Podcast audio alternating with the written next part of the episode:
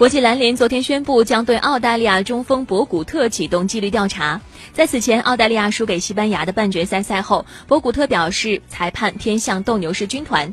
他在经过媒体混合采访区的时候，破口大骂说：“我们都知道 FIBA 的总部在什么地方，这群人生生在玷污篮球，国际篮联真丑陋。”这是博古特说的。那在与西班牙的比赛当中呢，博古特被吹罚犯规之后，还做出了数钱这样的动作。随后，国际篮联秘书长表示说，虽然必须要考虑到失利后的情绪，但是博古特将要被要求对他的行为做出解释。